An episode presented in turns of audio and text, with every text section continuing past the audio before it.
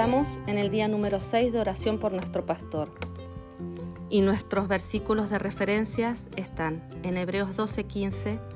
Mirad bien de que nadie deje de alcanzar la gracia de Dios, de que ninguna raíz de amargura brotando cause dificultades y por ello muchos sean contaminados.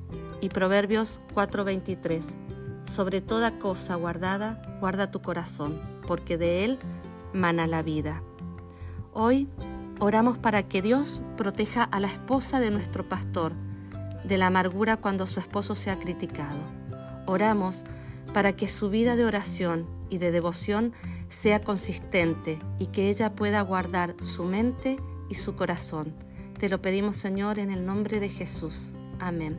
Que tengan un muy buen día.